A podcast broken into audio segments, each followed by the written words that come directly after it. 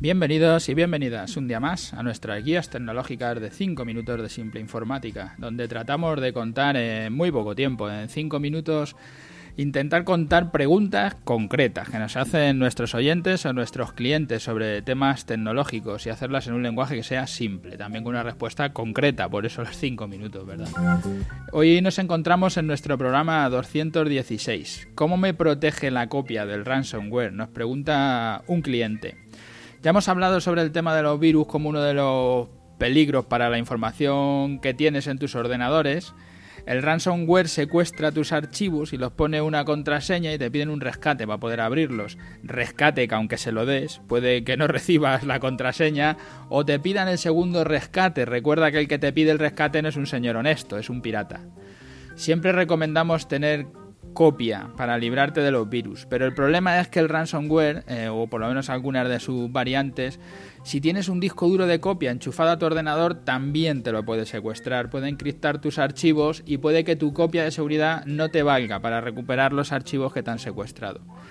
Las prácticas para estar seguros, eh, muy resumidas, son cuatro cosas que siempre comentamos que se deben de hacer y que se supone que estamos todos haciendo ya, que es tener actualizado el sistema operativo con todos sus parches, que por lo visto en Telefónica no se hizo y entran todos los centros oficiales. Pero esa es una de las prácticas, la primera que decimos siempre que hay que tener.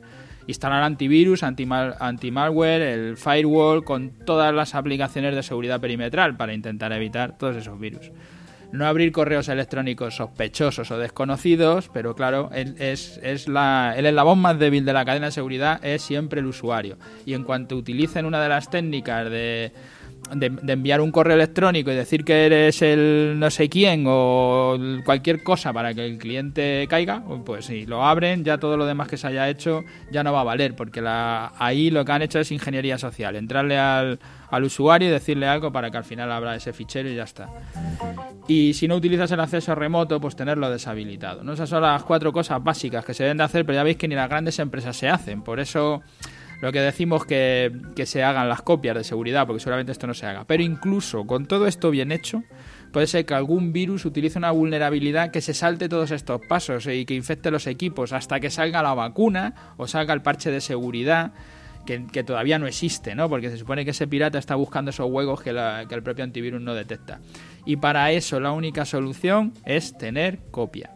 Primero, es recomendar eh, tener copia de seguridad que sea una copia de seguridad multiversión, que decimos, para poder recuperar distintas versiones de sus ficheros y tener algunas sin infectar.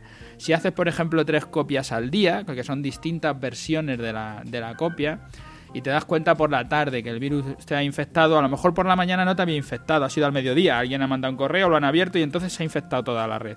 Entonces puede que tengas una copia del día por la mañana sin infectar. Lo que tienes que hacer es recuperar esa, esa copia, ¿no?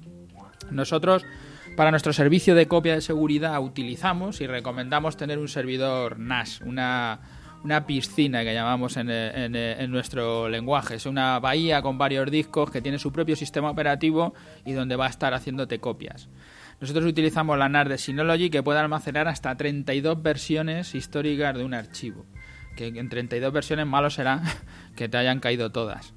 Eh, y la, y, copia de la NAS en otro destino, hacer una copia, lo que llamamos una copia de seguridad, porque cuando tienes la copia dentro de tu propia oficina, lo que estás haciendo es simplemente una copia, pero te la puede encriptar el, el, el virus, en este caso el ransomware.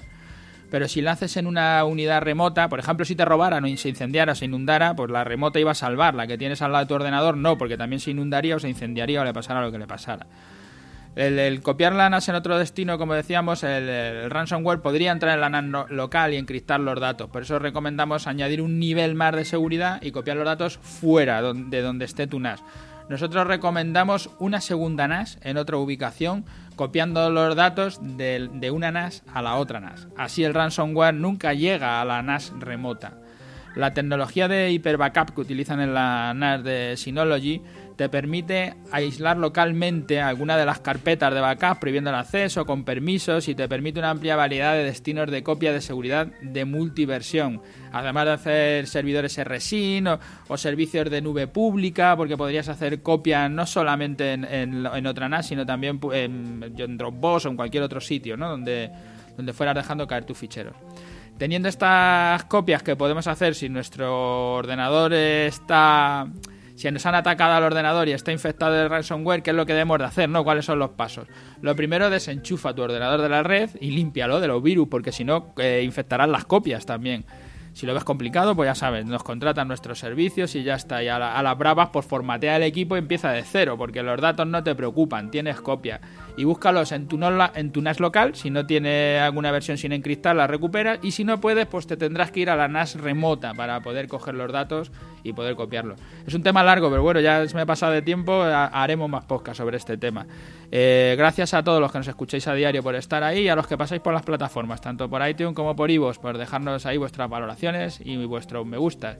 Ya sabéis, simpleinformática.es, nuestro formulario de contacto para cualquier feedback. Hasta mañana.